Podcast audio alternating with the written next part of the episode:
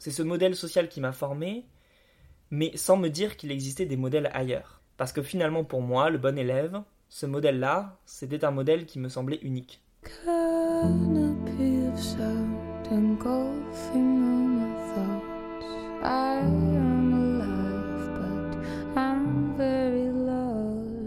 Salut, tu écoutes La vie est belle, un podcast produit par Mauvaise Tête et animé par Gaëtan Serio.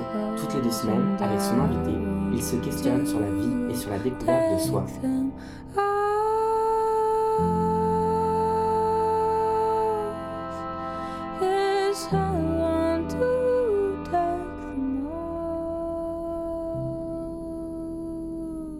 Dans ce troisième épisode, je voulais parler d'intimité, bien sûr, et puis je me suis demandé si on avait vraiment le droit de parler de son intimité.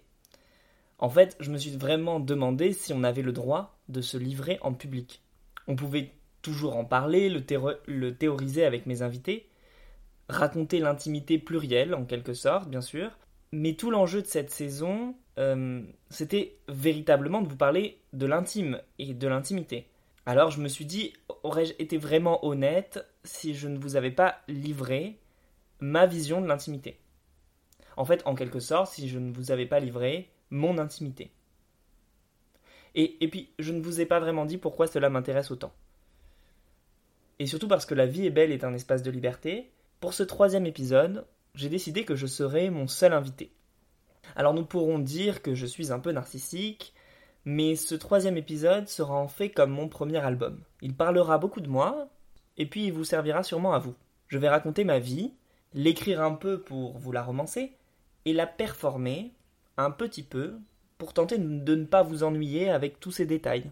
Tous ces détails qui finalement me construisent, m'ont construit et me font évoluer aussi. Parce que l'intimité, c'est d'abord se cacher des autres, mais aussi se cacher de soi.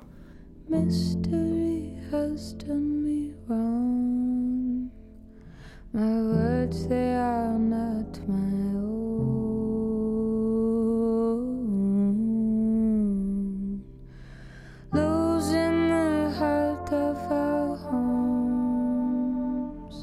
You cannot build walls around things you don't own.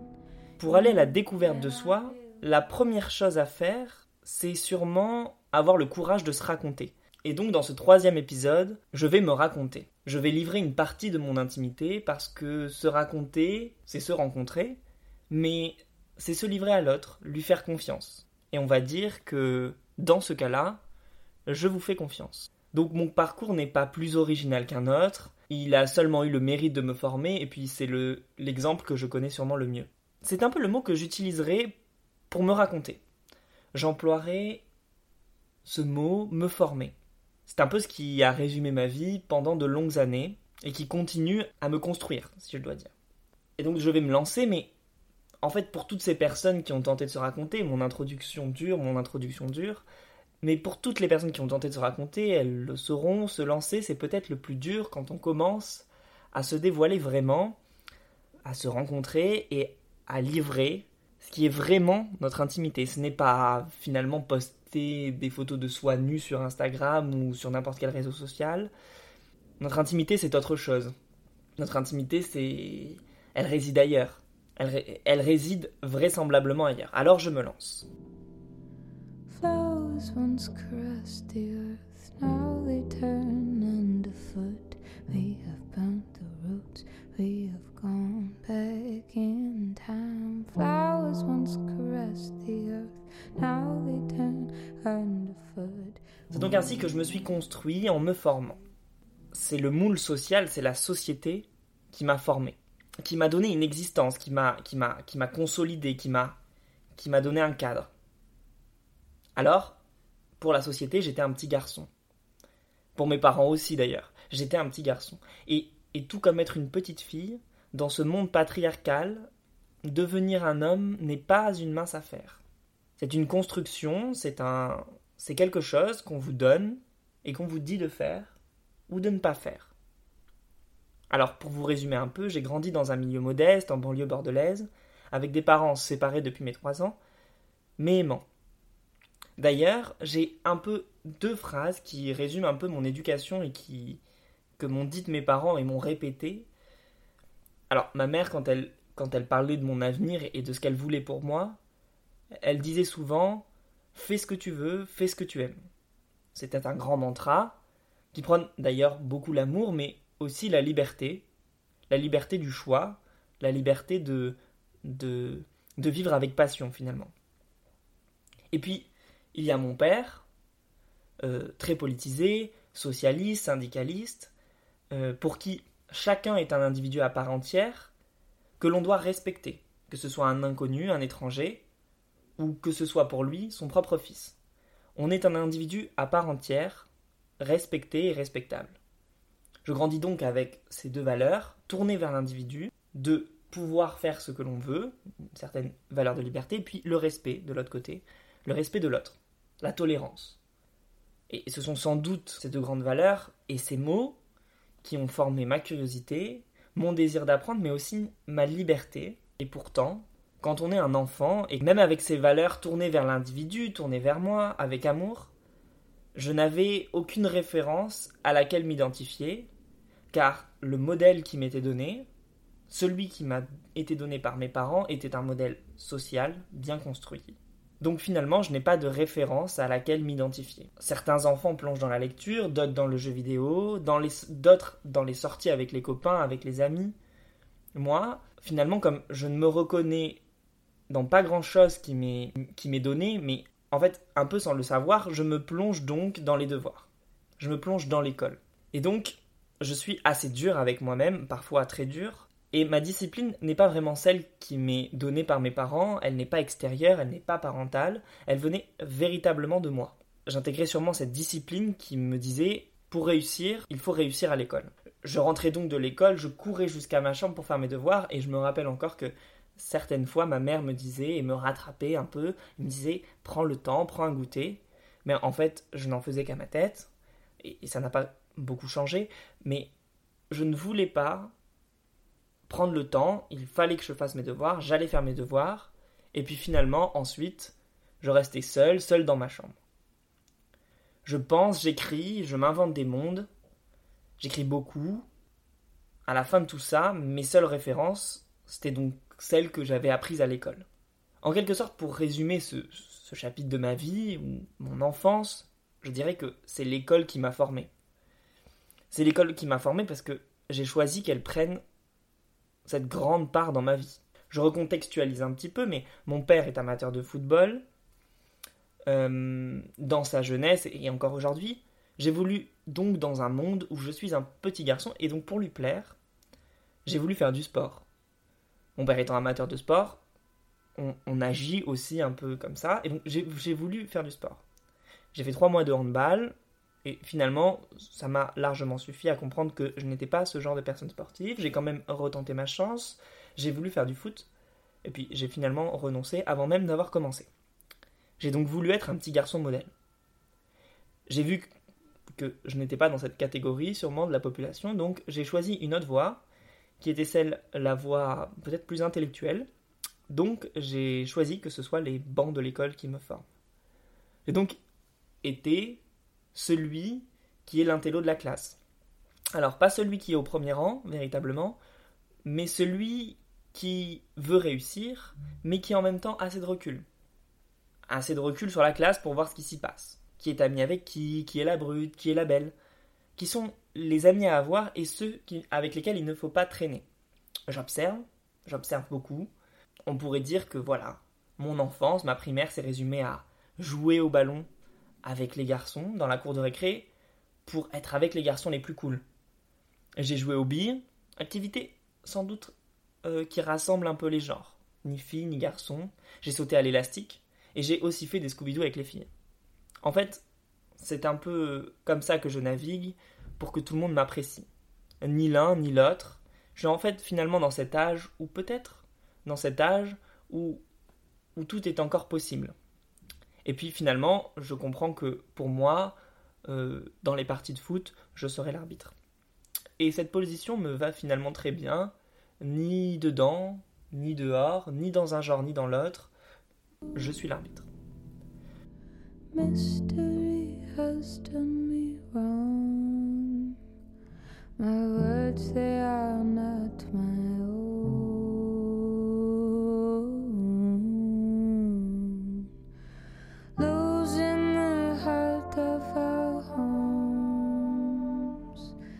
Cannot build walls around things you don't own. You cannot build walls around things you don't own. Penser, tu dois penser, tu le temps.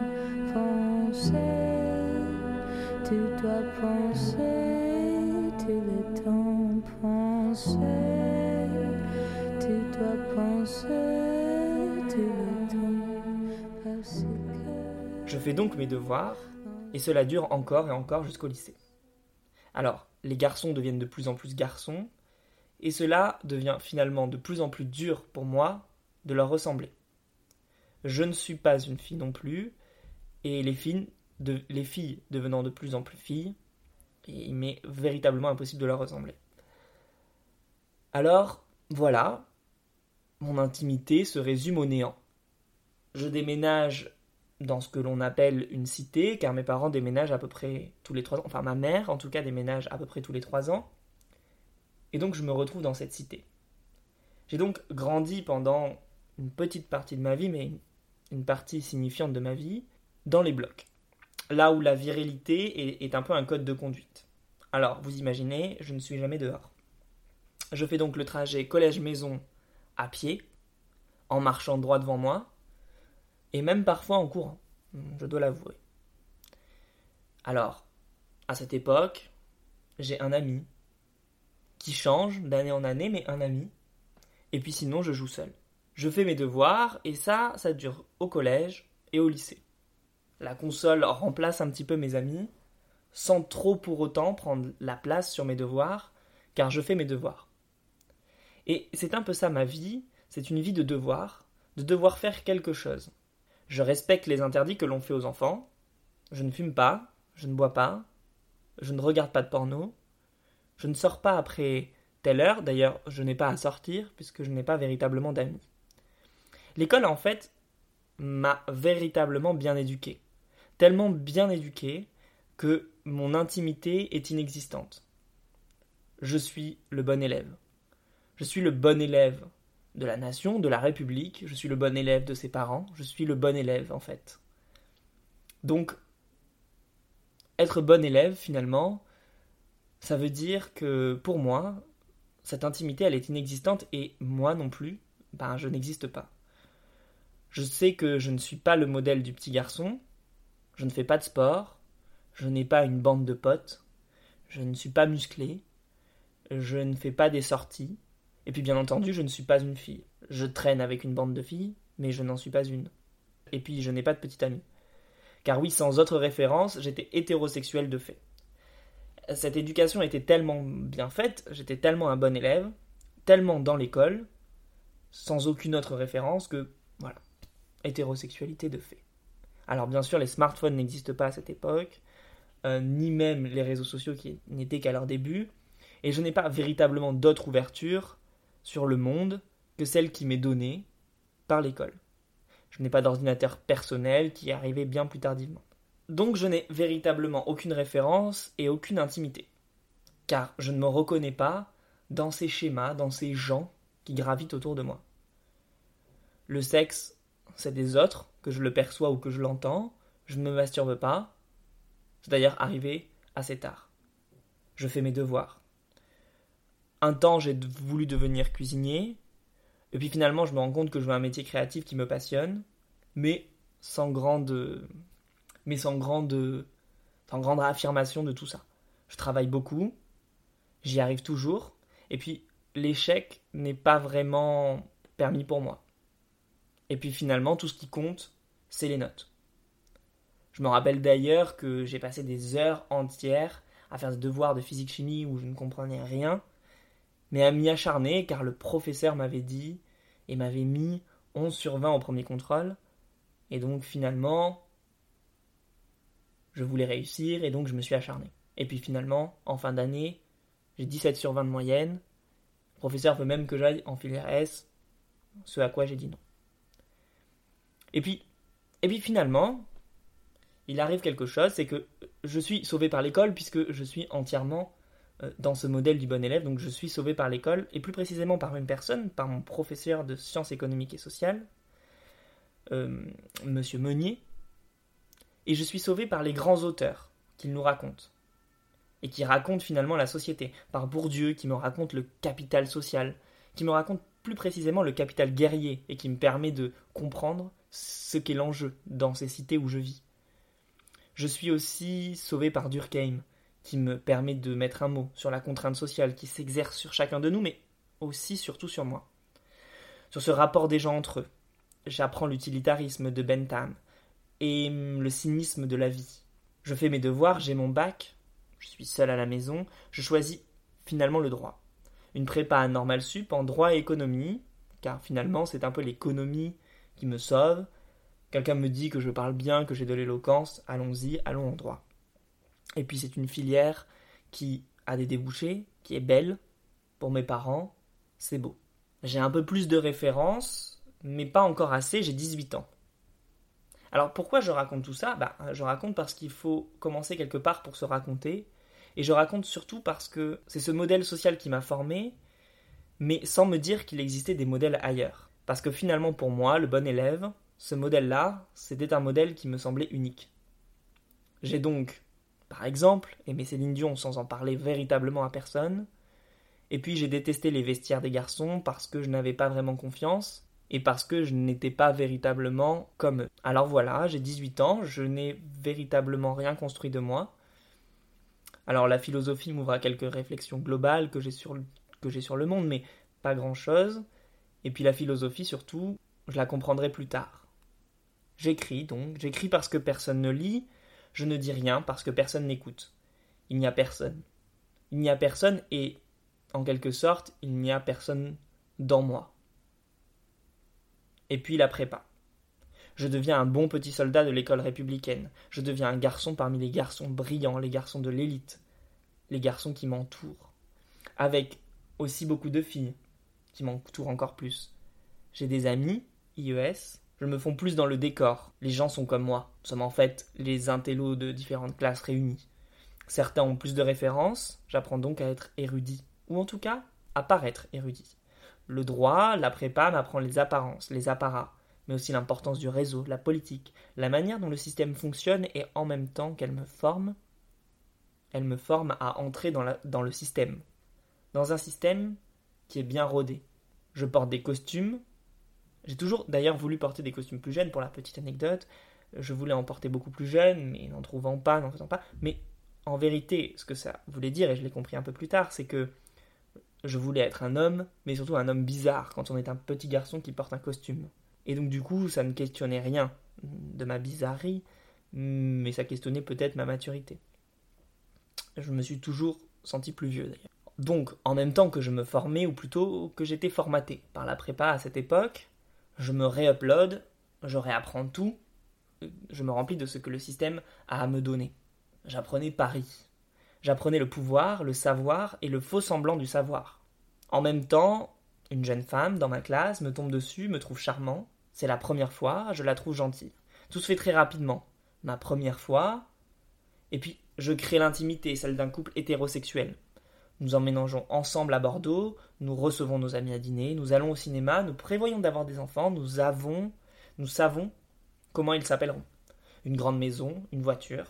Elle veut travailler dans la fonction publique, et moi, je serai avocat. Et ma vie bascule.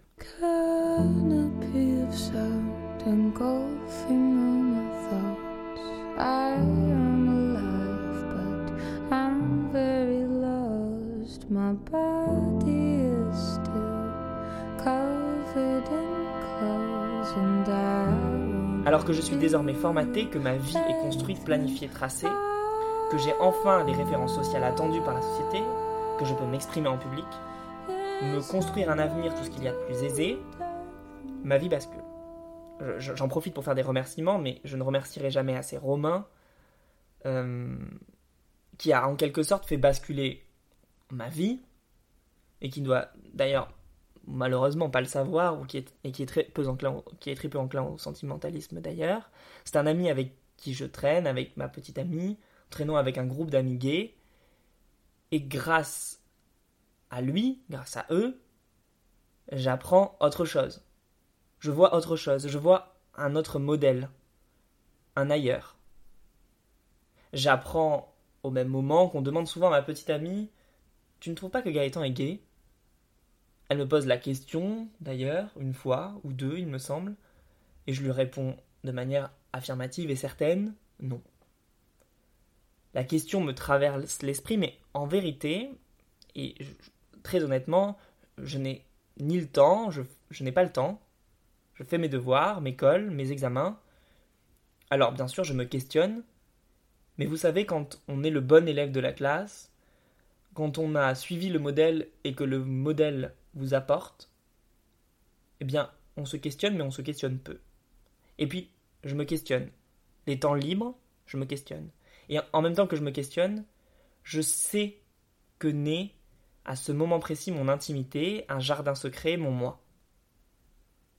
Je regarde de la pornographie, je me questionne, je vois mon ami, je me questionne parce que en fait, il est question de moi.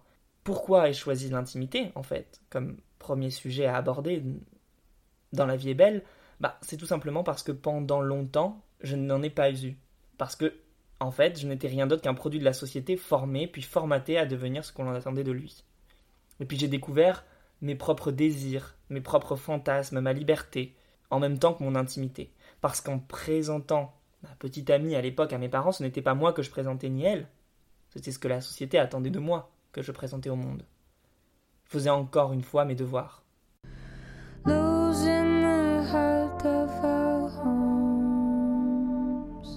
You cannot build walls around things you don't own.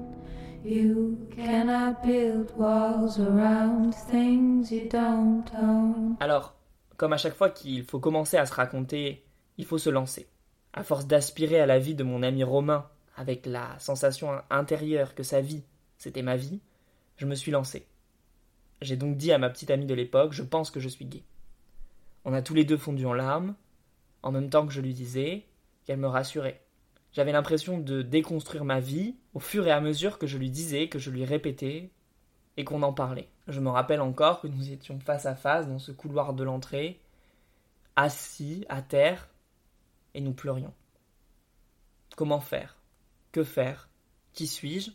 Par où commencer En fait, c'est comme un accouchement, comme si ma tête me disait poussez, poussez, allez-y et que j'étais né à nouveau. Je renais. Je renais hors du cadre social, en dehors, en marge. En fait, je ne fais plus mes devoirs. Dans cette marge où l'on ne pouvait rien écrire, j'écris. J'écris mon identité, mon intimité, mon jardin secret. En fait, je le construis seul, la première personne au monde à laquelle je dis mon histoire, je me raconte en face d'elle. Nous nous séparons, je découvre la musique, celle qui m'a formé. J'écoute Christine and the Queens car c'est It qui m'a sauvé. J'ai des références maintenant, j'en questionne d'autres. Mes anciens amis ne me reconnaissent pas et certains réapprennent à me connaître à nouveau et font à nouveau ma connaissance. Je les cite ici parce que leur présence m'a été chère. Maeva, Wallis. Puis, en me redécouvrant aussi, je découvre d'autres personnes, celles qui me comprennent, et peut-être celles qui, au fond, m'auraient compris depuis le début, si j'avais été moi-même dès le départ. Je remercie Toscane et je la remercierai sûrement jamais assez dans ma vie. Alors désormais, on ne me crée pas, on ne me crée plus. Désormais, je m'écris comme je le veux et je deviens intime avec moi-même. Je renais sans genre. Je ne suis ni un garçon, ni une fille. D'ailleurs, ma date d'anniversaire n'a plus de sens, car ce n'est pas à cette date que je suis né. Je suis né un autre jour. Je suis né à 19 ans. Je suis confiant car j'ai désormais un moi qui remplit mon intimité. J'ai une intime conviction. J'ai des personnes intimes autour de moi. Je passe de vrais moments intimes avec mes amis en terrasse d'un café ou dans un lit. Je peux me raconter. Pour finir cette histoire et pour finir de me raconter, je garde le secret de mon homosexualité pendant une année car je m'écris encore de manière fragile. Je quitte Bordeaux à 20 ans et je fais en même temps mon coming out, histoire de simplement remettre les choses en ordre avec mes parents avant de partir, histoire ne... que je ne sois pas complètement un inconnu pour eux. Je quitte le droit à cette époque et je rejoins l'art. En fait, je ne fais plus mes devoirs. J'écoute la musique, je lis des livres, je découvre des artistes. J'ai 20 ans, j'apprends qu'il existait d'autres références. Maintenant, je suis intimement convaincu que c'est la vie qui m'a permis de me libérer et que c'est ma culture qui m'a permis de le théoriser. Je peux aujourd'hui vous le raconter, je ne suis ni un garçon, ni une petite fille, ni un bon élève. Je n'ai aucun devoir. Je suis libre, je suis queer en toute intimité, et c'est ainsi que la vie est belle.